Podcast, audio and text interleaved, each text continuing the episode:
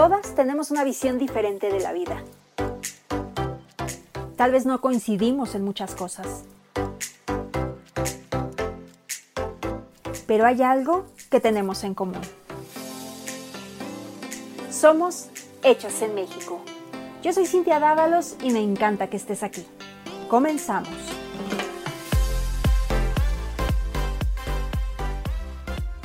Estás? Bienvenida a Hechas en México. Y bueno, en estos tiempos muchas tenemos como objetivo personal ser felices, estar tranquilas y también encontrar el equilibrio. Y para ello, pues ya hemos hablado en episodios anteriores sobre estos temas. Sin embargo, hay un tema que dejamos de lado, pero que muchas veces es el principal motivo de angustia y estrés. Por supuesto que estoy hablando del dinero y de nuestras finanzas personales. Y para hablar de esto, tengo a la embajadora de la tranquilidad financiera, mi tocaya Cintia Rodríguez. ¿Cómo estás, Cintia? Hola, tocaya. Muy, muy bien. Muy agradecida contigo por permitirme estar aquí en tu espacio. Espero que a todos los que nos estén escuchando les sirva mucho la información que vamos a estar ahorita platicando. Claro que sí, me da mucho gusto saludarte y que estés aquí para apoyarnos con este tema porque caray, qué importante es aprender a manejar nuestros recursos y conseguir una buena relación con el dinero, ¿no crees? Totalmente, totalmente. Es el taloncito de Aquiles de todos los mexicanos, ¿a poco no? Siempre andamos este, con temas de dinero y es una relación que la mayoría lleva con amor y odio, pero al final el dinero es muy, muy importante en la vida de todos y esto lo tenemos que entender y tenemos que empezar a ver de qué manera podemos poner orden en nuestras finanzas para que todos llevemos como la relación más sana que se pueda y, olvidarnos de las relaciones tóxicas con nuestras finanzas. Así es, pero ¿cómo le hacemos? Nosotros venimos en blanco, ¿no? A veces ya estamos endeudadas y ya no sabemos qué hacer, ya estamos metidas en el problema. ¿Cómo podemos arreglar esta situación, Cintia? ¿Se puede? Sí se puede. Digo, son, hay que hacer cambios, definitivamente. Cuando ya vienes en una situación que yo llamaría un poco problemada, porque a lo mejor en el pasado te faltaba información y empezaste a tomar decisiones con el dinero que a lo mejor no fueron las más inteligentes, pues se puede volver una tarea un poquito más, que requiere más esfuerzo, ¿sabes? Pero no es imposible todo lo que tenemos que hacer es empezar a cambiar nuestra mentalidad como número uno. O sea, definitivamente, si tu mentalidad acerca del dinero no cambia, muy difícilmente vas a llevar a, cabo cambios en acciones diarias con tu dinero. Entonces, creo que el primer paso es cambiar tu mentalidad y el segundo paso es conocer la situación en la que estás, porque muchos saben que tienen una situación difícil porque nunca les alcanza, porque nunca terminan de pagar sus deudas, pero no se sientan a enfrentar lo que realmente está pasando, o sea, no saben exactamente los números eh, que, tienen en, su vida o su flujo, o ni cuánto ganan, ni en qué lo gastan. Entonces, creo que eh, esos serían como los primeros pasos. Número uno, cambiemos mentalidad acerca del dinero y tratemos de dejar esas creencias eh, tóxicas o esas creencias en donde, donde tú pensabas que, el dinero era malo y todo lo vemos con relación a la escasez. Y estas creencias de escasez, el pensar en, en, de esta manera tan poco creativa, en donde siempre pensamos en lo que nos falta y no agradecemos lo que ya tenemos, ni vemos de qué manera podemos mejorar o cuáles son las metas que queremos alcanzar. Cuando empezamos a pensar solamente en escasez, no avanzamos. Y creo que ese es un taloncito de Aquiles de muchos, muchos mexicanos, el no tener esta mentalidad de abundancia, que no, yo no quiero que, que, digan de que hay esta mística, ya va a empezar de hablar cosas raras, ¿no? Pero no, o sea, realmente la mentalidad es un factor súper, súper influyente en cómo ves tú el dinero y si lo estás alejando, lo estás atrayendo a tu vida.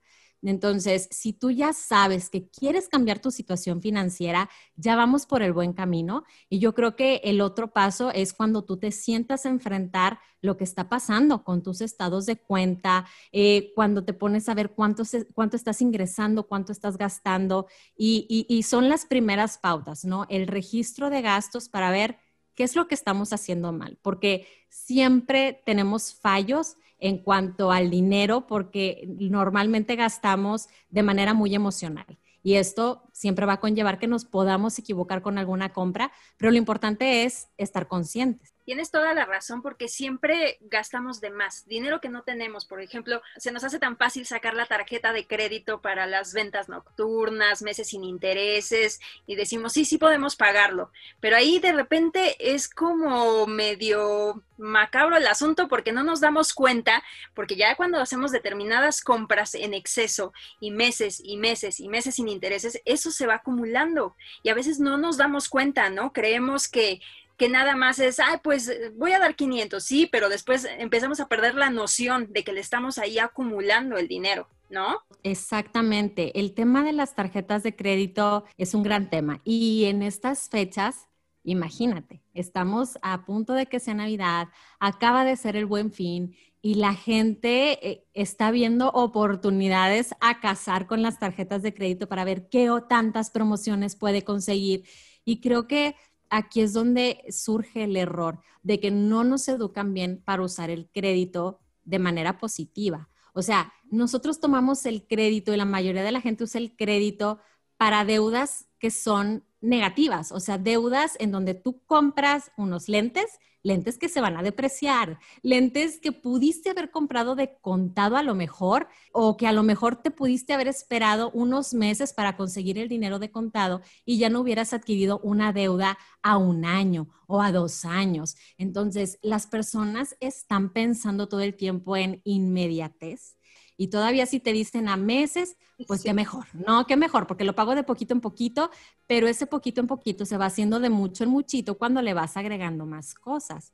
Y es lo que pasa en Navidad, que la mayoría de las personas no se preparó en el año con eh, un ahorro para los regalos de Navidad, no estableció un presupuesto y entonces como no tienen dinero guardado, pues dicen, mi extensión de salario es mi tarjeta y la utilizan y dicen, total, lo voy a pagar a meses. No, hombre, cállate, pero el año que viene siguen comprando cosas y se siguen aumentando, entonces se la, viven pagando, o sea, se la viven pagando cosas que a lo mejor se quebraron, se perdieron, se devalúan. Eh, no es la manera correcta de usar las tarjetas de crédito, definitivamente.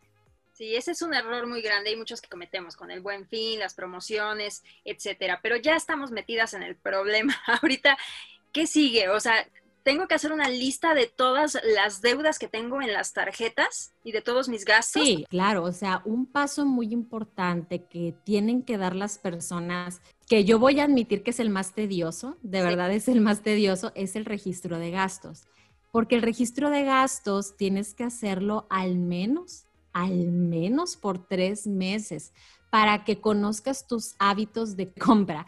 Entonces, es muy importante que tú registres todo lo que entra y todo lo que sale, o sea, todos los gastos que hagas y si los estás pagando con tarjeta de crédito, tienes que tener el apartado de que esta es una deuda, esta es una deuda, esta es una deuda y tienes que empezar a ver realmente tu capacidad de endeudamiento, porque la capacidad de endeudamiento sana es de un 30% de tu sueldo menos tus gastos fijos. Y las personas, como no saben cuántos son sus gastos fijos, pues no saben cuál es su capacidad de endeudamiento. Entonces es como una bola de nieve negativa donde hacemos cositas mal y eso nos empeora la situación. Entonces, ven por qué les digo que es muy importante hacer su registro de gastos para que sepan cuáles son mis gastos fijos, los gastos obligados que yo mes a mes tengo que pagar y que son mis compromisos y responsabilidades.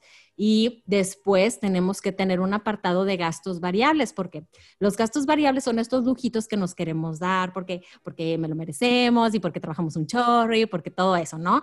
Este, somos los mejores y nos queremos tratar como, como las reinas o los reyes, pues bueno, claro que sí, pero a veces si no nos ponemos un límite, tenemos muchas fugas de dinero. Y el dinero, a como lo tenemos que ver también, es como un instrumento para lograr nuestros sueños y nuestras metas, que no nada más tenemos sueños de aquí a un año. O sea, las personas inconscientemente tienen sueños a más largo plazo y se ven hasta que estén viejitos. La cosa es que no se sientan a ver exactamente cuál es la meta, porque la meta no nada más es soñar que quiero ser millonaria cuando tenga 65, ¿verdad? O sea, esa no es la meta. La meta es saber, a mis 65 necesito esta cantidad de dinero para poderme mantener con mensualidades de tanto por 20 años, ¿no? Entonces, esa es una meta mucho más clara y así yo puedo saber que de mis 30 a mis 65 tengo que ahorrar tanto dinero. Y, las personas no se sientan a planificar las metas y es ahí en donde hay muchas fugas de dinero y ven el dinero como un recurso para utilizarlo y gastarlo ahorita porque estamos educados con mucho consumismo y no nos, no nos ayuda la sociedad, yo podría decirlo la sociedad, ni la cultura, ni la mercadotecnia, ni nada, a querernos ver a un largo plazo, ¿sí? Y a utilizar el dinero como este instrumento que nos va a llevar a cumplir estos sueños que tenemos, pero no nada más eh, de aquí a un año, ¿verdad? Ay, Cintia, qué difícil es porque yo conozco a pocas personas que tienen precisamente como esa educación del ahorro. Al contrario, creo que conozco más gente que gasta y gasta y mete tarjetas y que ya cuando ve todo su salario se va a las tarjetas y los intereses, entonces ya viven con el mínimo y ya ni siquiera alcanza para pues las cosas básicas y más cuando tienes hijos, entonces se va volviendo como una bola de nieve y llega un momento en que ya no le ves salida. Exacto, o sea, es por eso que tenemos que tener mucho cuidado, o sea, realmente quieres, o sea, las personas buscan y si tú les preguntas, todos quieren libertad financiera y te van a decir, ¿cuál es la fórmula mágica? Dime. Y qué raro que para conseguir la libertad financiera, pues tienes que hacer todo lo contrario a lo que estás haciendo ahorita. O sea, lo que estás haciendo es esclavizándote totalmente con las tarjetas. Son deudas, no es tu dinero. Y la gente se esclaviza. Más del 70% de los mexicanos tienen deudas que sobrepasan 10 veces su sueldo. Entonces, se vuelve un estrés, un estrés muy fuerte. Y muchas personas, la mayoría de las personas que tienen problemas eh, con dinero, no nada más es el problema con la tarjeta y con el banco es el problema en mi trabajo, porque no me desempeño igual, el problema con mi esposa, el problema con mis hijos, y oye, esto se vuelve un, pues una, como que emociones muy fuertes, y hay muchas personas que se suicidan por el dinero. ¿Sí? O sea, porque tienen deudas impagables. Es algo así de delicado y la gente a veces no lo ve así, pero es algo así de delicado. Entonces, deja de esclavizarte si lo que tú realmente estás pensando para ti es querer una libertad económica. ¿Y qué, o sea, qué es lo que tienes que hacer si ya estás en un nivel de deudas? Pues, oye, siéntate y arma un plan y una estrategia para empezarlas a saldar y empiézate a ya deja de usar las tarjetas. O sea, sin si no puedes con ellas, pues ya deja de usarlas. Yo conozco a personas que tienen su cartera, pero más de 10 tarjetas. Yo fíjate, yo lo máximo que tuve fueron cuatro y luego vi recomendaciones de expertos que decían, oye, dos, y dije, pues dos. Si con dos puedo, Dos, y las uso muy poco, es la verdad, las uso muy poco. Y fíjate, aquí hay como dos, dos eh, direccionales, ¿verdad? Porque hay, yo conozco a muchos empresarios muy exitosos que utilizan mucho las tarjetas de crédito, pero ellos son más inteligentes y utilizan el crédito casi siempre a su favor en deuda como sana, ¿no? De que hay para bienes raíces, para cosas, cosas diferentes, no porque, ay, me voy a comprar este, unos lentes, una bolsa. No, no, no, olvídate. Los empresarios son mucho más inteligentes y utilizan las tarjetas como un método de apalancamiento para cumplir o para adquirir deuda sana y eso, eso es otra cosa, pero si no eres un súper empresario exitoso y no estás súper bien educado, olvídate, o sea, olvídate, tienes que tener un control, no tengas más de dos tarjetas porque no las vas a poder controlar. Em, y definitivamente si ya tienes deudas, tienes que saldarlas. Cueste lo que te cueste, limítate en tus compras, o sea, limítate a hacer tus gastos básicos y pagar tus deudas y ya después tendrás libertad, o sea, pero si ya, y, luego ya cuando termines tus deudas, pues no vuelvas a lo mismo, o sea, no vuelvas a utilizar las tarjetas como este método para conseguir lo que quieres, que normalmente son cosas que realmente no necesitas. Espérate un poco y si realmente quieres algo, ahorra para que lo compres de contado.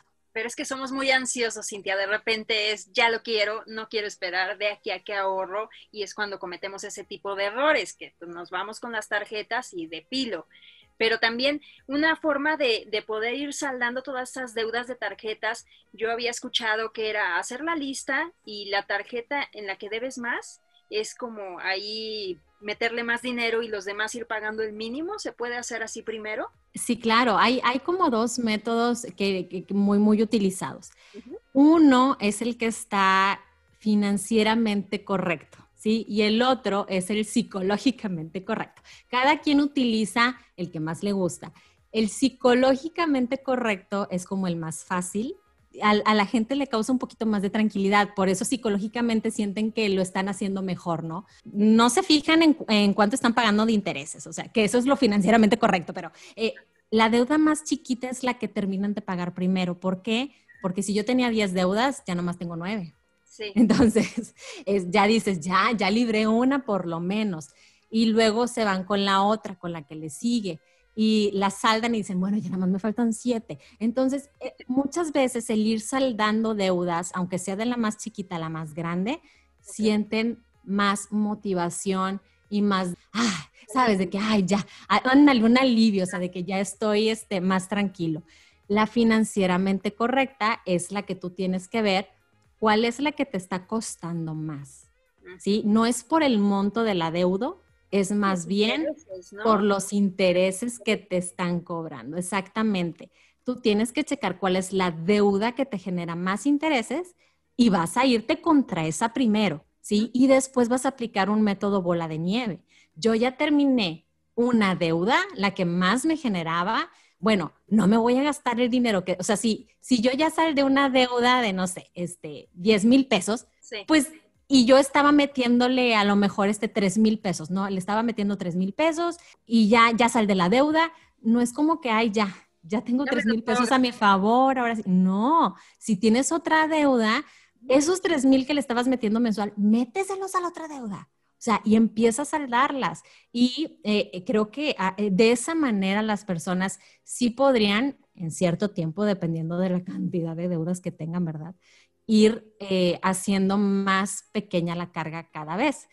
Pero es lo que te digo, o sea, no te endeudes después de terminar una, ¿sí? Por ejemplo, ¿qué tan conveniente es? Muchas personas piden un préstamo para pagar las tarjetas porque creen que, que, es un plazo fijo y bueno, les venden toda la idea y entonces dicen, no, con ese dinero que me presten, pues liquido algunas de las tarjetas y todo y me voy con el préstamo. Pues, ¿qué te digo? Es, es lo mismo, o sea, estás, eh, sí, o sea, le estás queriendo dar la vuelta a algo que, que, quieres que todo el mundo te salve, o sea, quieres que el préstamo te salve, quieres que, o sea, quieres tomar el dinero de todos lados, menos hacer un sacrificio tú para realmente conseguir el dinero. Digo, si ya estás súper endeudado, muy, muy endeudado, hay muchas personas que también se van a los bancos a, decirles, oye, sabes que ayúdame a reestructurar esto porque yo no lo puedo pagar y ya no puedo con los intereses y me están comiendo los intereses y tengo otras cosas que pagar.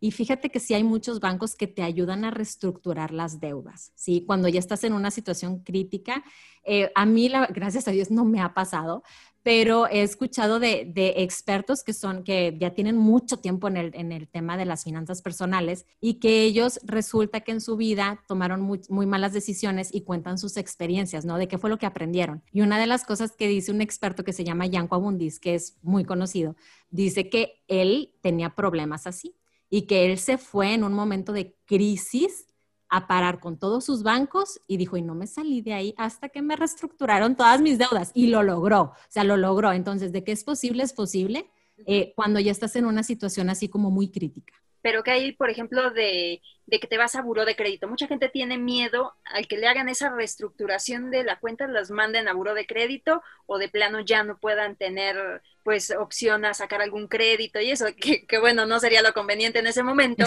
pero como le temen a eso, pues dicen, no, mejor sigo pagando intereses y a ver cuándo termino de pagar. Eh, fíjate que el buró de crédito todo el mundo le tiene mucho miedo. Y la verdad es que, mira, todos estamos ahí, ¿eh? o sea, todos estamos ahí, algunos tenemos buena calificación, otros no tanta, pero puede cambiar. O sea, aquí lo ideal es si estás, si te tienen en el buró de crédito y tienes una mala calificación, pues hay veces que la situación te llevó a estar ahí, ¿no? Por tus malas decisiones, pero si ya estás bien consciente, la cosa es salir de lo empinados que estamos, si es que estamos muy empinados, y no pensar en, ay, es que luego no me van a dar un crédito para tal o cual. O sea, sal de la situación en la que estás ahorita primero. lo que tenemos que hacer y darle prioridad es que nuestras deudas dejen de crecer no preocuparme por ahí, no me van a dar un crédito después. Sí, sí te lo dan, ¿verdad? Cuando, cuando compongan, cuando el banco vea y las instituciones financieras vean que ya cambiaste, ¿no? De que hoy voy a cambiar, que realmente pasó, que cambiaste y que cuando volviste a usar tus tarjetas fuiste una persona mucho más constante con tus pagos y que no te hiciste bolas como la primera vez. ¿Sí? Pero la, la, situación del buro de crédito puede cambiar, no es como que te etiquetan y ahí te quedas por siempre, para siempre, no, no les conviene a los bancos. Sí, pero también siempre queremos más y te digo que es como muy complicado porque queremos como que terminar de pagar las tarjetas, pero ay, nos hacen ojitos las compras por otro lado, es un cuento de nunca acabar. Creo que siempre estamos cayendo en eso y, y la opción es cambiar el chip y transformarnos eh, y limitarnos a muchas cosas que no necesitamos, porque a veces sí compramos en exceso, y decir, bueno, ahorita me voy a dedicar a pagar tarjetas, pero no gastar. Qué difícil es eso, ¿no? Dedicarse nada más a pagar. Dile a la gente, no, no, compres nada, solamente dedícate a pagar tus deudas. Suena muy fácil, pero cuando estás ahí y crees que tienes la necesidad de comprarte esos zapatos hermosos que, que están en el aparador y que están en oferta y dices, ¿cómo no los voy a tener? Pero es que debo mucho dinero. Ay, bueno, ya me los compro, ya después veré cómo le hago. Ay, no, qué triste. Ay, no, mira, yo de verdad que le doy gracias a Diosito que a mí me hizo una persona muy consciente. Fíjate, ¿sabes qué creo? Que suena muy difícil. O sea, sí, yo, yo entiendo perfecto y yo, yo no, no me considero una persona como compradora compulsiva de cosas de mujeres y todo. O sea, no soy muy cuidadosa con mi dinero, pero sé que para la mayoría de las personas no está tan fácil. Te lo digo porque hasta mis familiares, o sea, hasta mi mismo esposo, yo, yo veo, o sea, yo veo y sé cómo, y yo también de repente tengo mis fallas, pero eh, sabes que entre más educación financiera tengo, entre más estudio de este tema, entre más me informo y como tengo que hablar de esto todo el tiempo, más consciente soy. Entonces, cuando veo alguna cosa de que, ay, está meses sin intereses y digo, ay, súper padre, digo, pero no, no está correcto y no lo hago. O sea, y no lo hago. Y me dice mi esposo, oye, todos los regalos de Navidad, sí, a meses. Y yo le dije, no, ¿cómo que a meses? O sea, yo los voy a pagar de contado. Y, vamos a establecer un presupuesto límite. Entonces, mucho de, de, los fallos de las personas en cuanto a sus finanzas es también porque no están cerca de la información financiera. Si las personas realmente quisieran cambiar su situación, eh, y se empezarán a informar y empezarán a hablar más de estos temas, se darían cuenta que también hay otras opciones, ¿sí? O sea, que no todo gira en torno a los mendigos zapatos carísimos que te tienes que endeudar para tenerlos. O sea, ¿para qué? No, hay que, hay que cuestionarnos mucho porque también nuestros gastos hablan mucho de nosotros y a qué le estamos dando prioridad. Entonces, cuando una persona me dice, no, es que yo soy súper ahorradora y que tengo todos los seguros y que tengo esto que tengo... Yo digo, wow, o sea, a mí me dice mucho de esa persona, o sea, que le importa mucho su tranquilidad, su estabilidad, que a lo mejor su prioridad es su salud o sus hijos o su retiro, su futuro, o sea, yo, yo sé. Y cuando hay otras personas que me dicen que no tienen nada de esto y que están súper endeudadas y que yo también sé, o sea, que bueno, ¿y en qué gastas? No, pues es que no puedo con tales gastos, ta, ta, ta. Yo, yo sé, o sea, empiezas a conocer a las personas por sus gastos también. Entonces, hay que pensar, porque muchas veces no nos hacemos conscientes de si nuestros gastos, nuestras compras, están enfocadas en nuestras reales prioridades, ¿no? Hay que pensarle dos veces. Eh, te lo digo porque fíjate, mi hermana, eh, mi hermana le encanta, o sea, le encanta la compra y el zapato y, y todo de marca bien bonito y bien padre, pero también reflexiona cuando me escucha y, oye, todo, tiene todos los seguros y, y, tiene sus ahorros y que para la educación de mi niño, entonces yo digo, bueno, al menos ella sigue comprando lo que le gusta, pero tiene en parte una estabilidad con esto que ya tiene, ¿no? Con sus compras, con sus seguros, con sus ahorros. Y ahora sí ya te puedes dar un poquito más la libertad de, de comprar otras cosas que yo sé que te gustan, que yo sé que para eso trabajamos y todo. Pero si de plano no tenemos nada de esto, o sea, nada que nos esté garantizando una estabilidad financiera, sí se tienen que replantear las cosas, a menos de que no quieran cambiar su situación y pues ahí síganle como están, ¿verdad? Es que es buscar la tranquilidad y eso, hay que reflexionar sobre el futuro, porque muchas veces nos sentimos muy seguras, ¿no? Tenemos trabajo y podemos pagar bien las deudas, pero ¿qué pasa si ese trabajo de un día para otro, ahorita por ejemplo, muchos casos dentro de la pandemia, pues desafortunadamente despidieron a mucha gente. ¿Qué pasa si pierdo el trabajo, no? Ahora, ¿qué va a pasar con esas deudas? O sea, voy a vivir angustiada y en estrés y no voy a saber qué hacer. Hay que pensar en eso cuando estamos gastando y que a lo mejor ahorita todo está de maravilla, tengo un trabajo fijo y no hay problema. Pero si algún día me quedara sin eso, ¿qué va a pasar? Ahorita yo creo que la pandemia ha hecho que muchos mexicanos piensen de verdad cómo estaban eh, tomando sus decisiones financieras. Digo, no, no a todos, ¿verdad? También he visto noticias en donde hay todo el mall lleno de gente comprando, cuando agarraron comprando las cervezas o las compras de pánico.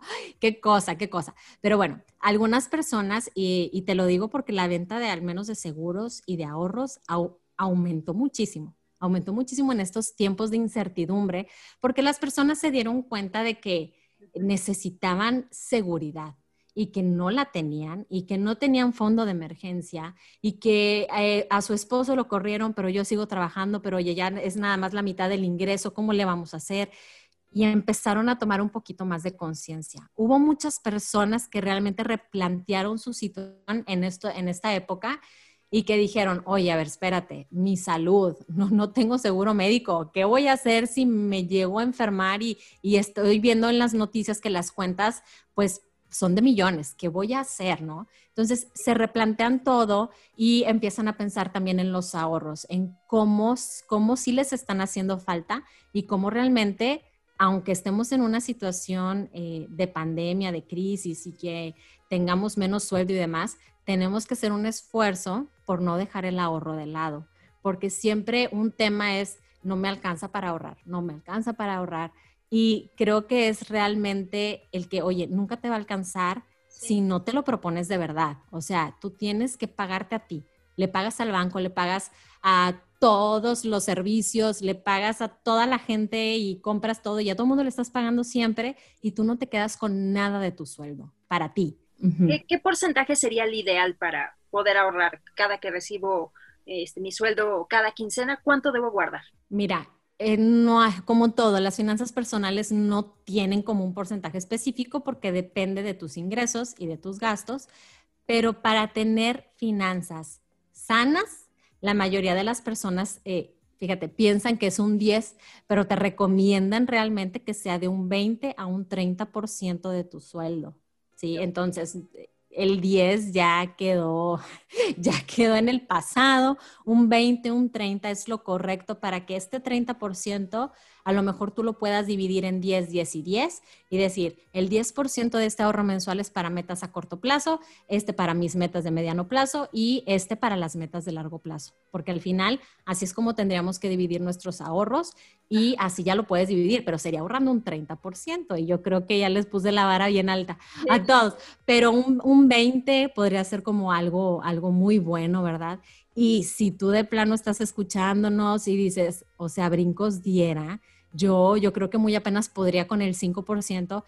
Hijo, hija, ahorra el 5%, o sea, ahórralo, pero de verdad no te lo gastes. Y ese es el reto. ¿Y ese dinero lo podríamos ir dejando en el banco o podemos meterlo a lo mejor a un plazo de inversión? Depende de la meta, sin porque, por ejemplo, eh, en el banco, en el banco nuestro dinero año con año va perdiendo valor. O sea, eso ya la mayoría de las personas está consciente, pero como tú ves la misma cantidad, ah, dices no pasa nada. La cosa es que la inflación se lo está comiendo, pero pues es, es como le llaman la ladrona invisible. Nadie se da cuenta, pero las cosas valen más cada año y, tú tienes la misma cantidad, pero no te alcanzas lo mismo. Entonces, si tú estás a lo mejor pensando en un año gastar ese dinero, pues déjalo en el banco, no pasa nada porque lo vas a usar. Pero si lo que realmente esperas es, oye, en cinco años o en diez años, utiliza otro método de ahorro, ¿sí? Un ahorro que puedes hacer. Hay una página muy conocida para, para inversiones que son muy seguras, inversiones que están respaldadas por el gobierno federal, es de CETES directo. Y ahí tú puedes meter tu dinero y eh, puedes comprar CETES, puedes comprar este, UDIs, que ya es un poquito más a largo plazo. La UDI es la moneda que crece con la inflación y bueno, vas protegiendo tu dinero de alguna manera con estos eh, rendimientos que están respaldados por el, por el gobierno. Entonces, prácticamente tú le prestas dinero al gobierno para que ellos hagan sus proyectos y sus cosas y ellos te van a regresar tu dinero con una tasa. Algunos, eh, algunos instrumentos son tasa fija, otros son tasa variable. Y pues eh, la verdad es que suena complicado, pero si tú te metes a la página, hay una calculadora, tú le pones quiero ahorrar 100 pesos, o sea, porque puedes ahorrar desde 100 pesos. Quiero ahorrar 100 pesos y lo voy a, lo quiero recuperar en tanto tiempo eh, te dice cuánto te van a dar, ¿no? Entonces es algo muy sencillo que las personas podrían empezar a utilizar para acostumbrarse a ya no tener todo su dinero en el banco. Eso es lo que tienen que hacer. Si la meta va más por el largo plazo, háblese de un retiro o de que hay para la educación de mis hijos, pero faltan pues 18 años. Bueno, hay otros instrumentos y nosotros manejamos mucho los instrumentos eh, con seguros de ahorro, que son en UDIs para que crezcan con la inflación, con un rendimiento garantizado, con seguros de vida, invalidez y bueno, algo, un paquete mucho más armado y mucho más completo.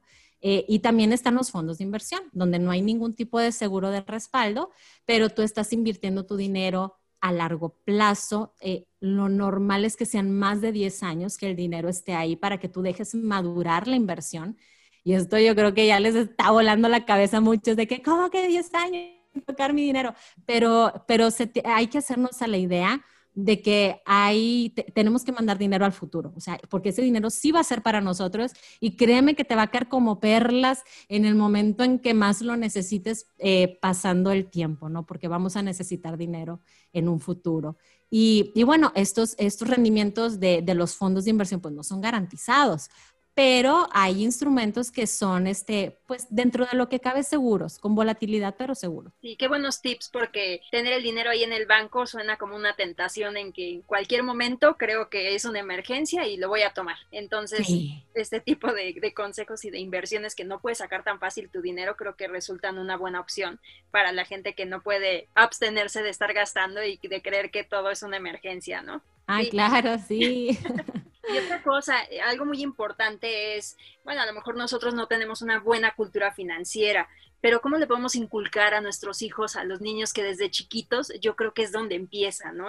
Todo este tema y qué importante es que desde pequeños empiecen a conocer la importancia del ahorro y de no gastar el dinero. Totalmente, o sea, estás hablando de que es la otra generación, o sea, no cometamos los mismos errores que cometieron con nosotros, ¿sí?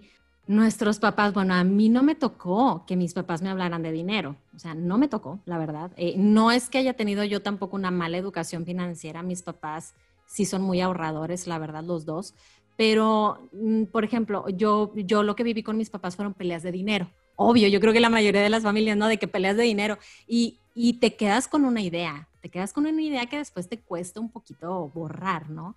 Em, tienes que tener ya mucha cultura para podértela quitar. Entonces, no cometamos esos mismos errores con nuestros niños. Si a nosotros no nos hablaron de dinero, hay que hablar con ellos de dinero.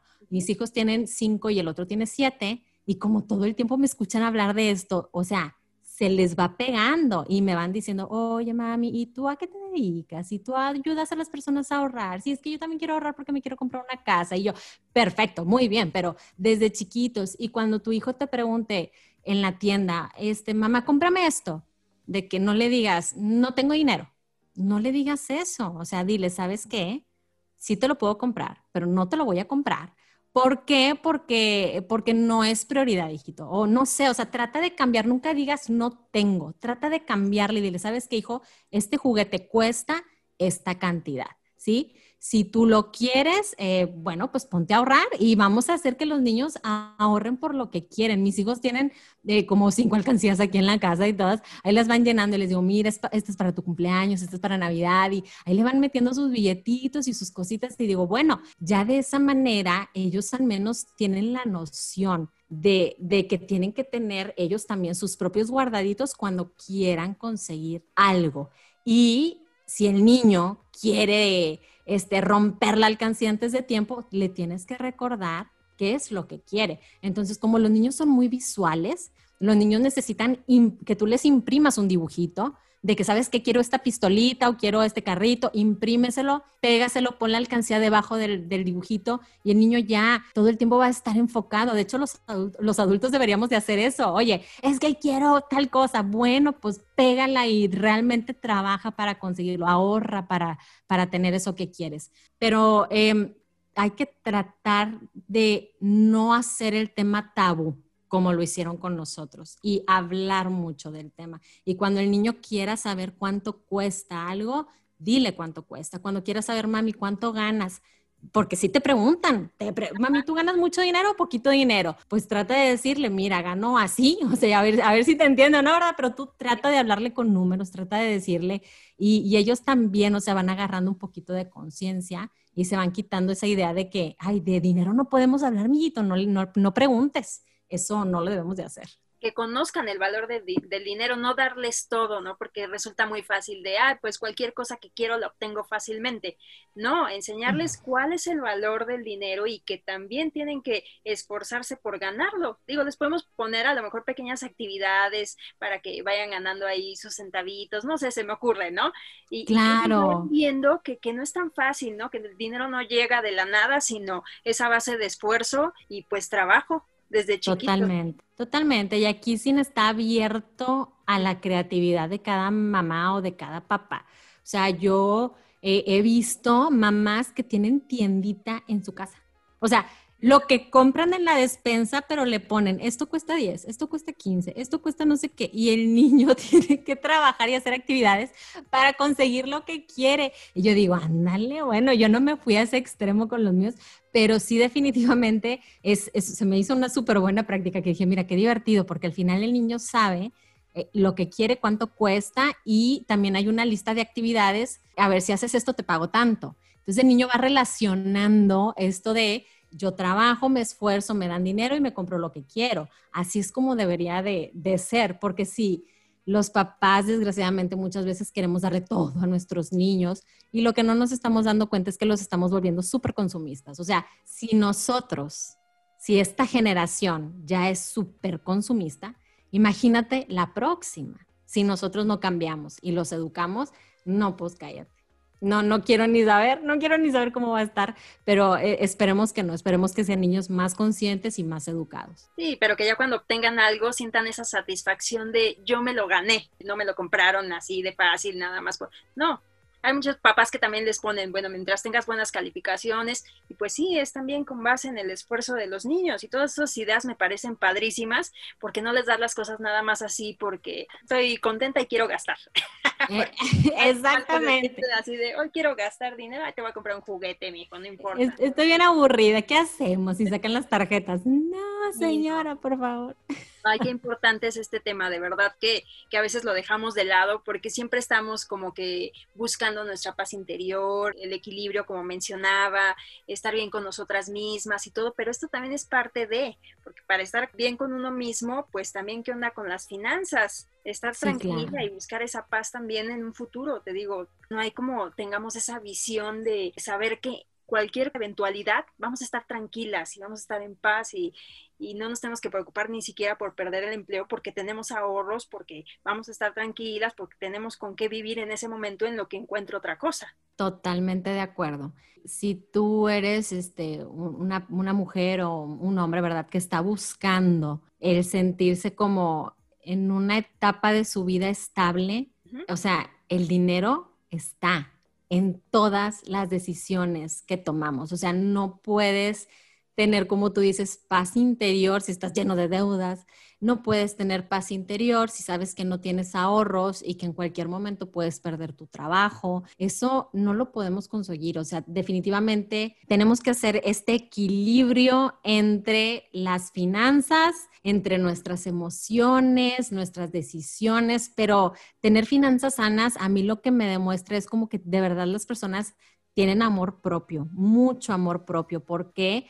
Porque están cuidando su salud mental. De verdad que las finanzas, si están mal, no, pues cállate, vas a tener pésima salud mental y, se puede trasladar a un problema ya este físico, ¿sí? O sea, te puedes, te puede, el estrés también te ocasiona malestares y enfermedades, entonces eh, si tú realmente te quieres mucho y quieres alcanzar esta paz interior, definitivamente primero alcanza la paz con tus finanzas para que sí puedas tener realmente un, un equilibrio. y enfocarnos en los ahorros, en los seguros, seguro de vida, no sé, todo lo que nos pueda respaldar en ese futuro tan incierto que tenemos. Ay, sí, yo sé, yo sé, el futuro es muy, muy incierto, entonces tenemos que hacer lo más que se pueda por, por tener esta, como yo digo, tranquilidad financiera en la vida. Y claro que hay muchas cosas que nos pueden ayudar y, y los hábitos financieros positivos en general son, son cosas que tenemos que empezar a hacer, el registrar gastos, el ahorrar,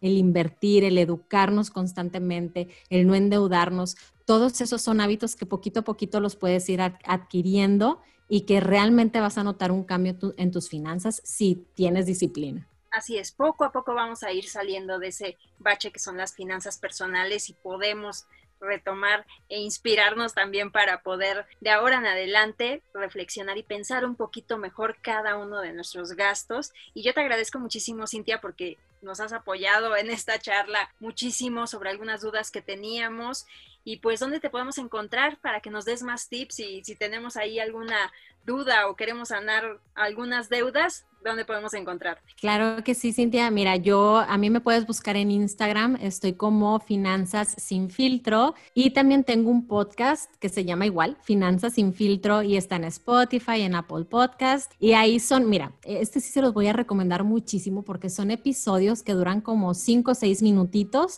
entonces te los acabas pero rapidísimo. Y Puedes aventarte uno por día, eh, son cinco minutos, no te quitan nada de tiempo y ya aprendiste algo. Y yo les digo de verdad, eh, suscríbanse a todos los eh, programas que tengan ahí en el Spotify de finanzas, porque escuchar un poquito de finanzas cada día va a ser lo que te digo, o sea, te va a hacer reflexionar antes de gastar eh, tu dinero. Te va a hacer reflexionar mucho y vas a ver que te va a servir. Buenísimo, yo creo que nos va a ayudar bastante de ahora en adelante y ahí te vamos a seguir. Y todas las que nos están escuchando, pues ya saben dónde encontrar a mi querida Cintia Rodríguez para cualquier duda que tengan y no se angustien, no se preocupen, que siempre hay una solución. Y pues agradezco muchísimo de haber estado aquí en el podcast Hechas en México, Cintia. No, pues yo te agradezco a ti. La verdad te agradezco a ti por el espacio, por la oportunidad y realmente espero que a todos les sirva mucho la plática y vamos a seguir difundiendo la cultura financiera. Muchas gracias, Cintia. Yo creo que sí. Que tengas un lindo día. Igualmente. Bye bye. Estoy en arroba soy o arroba hechas en México podcast en Instagram, Facebook o Twitter. Y recuerda que la felicidad es una elección. Nos escuchamos pronto.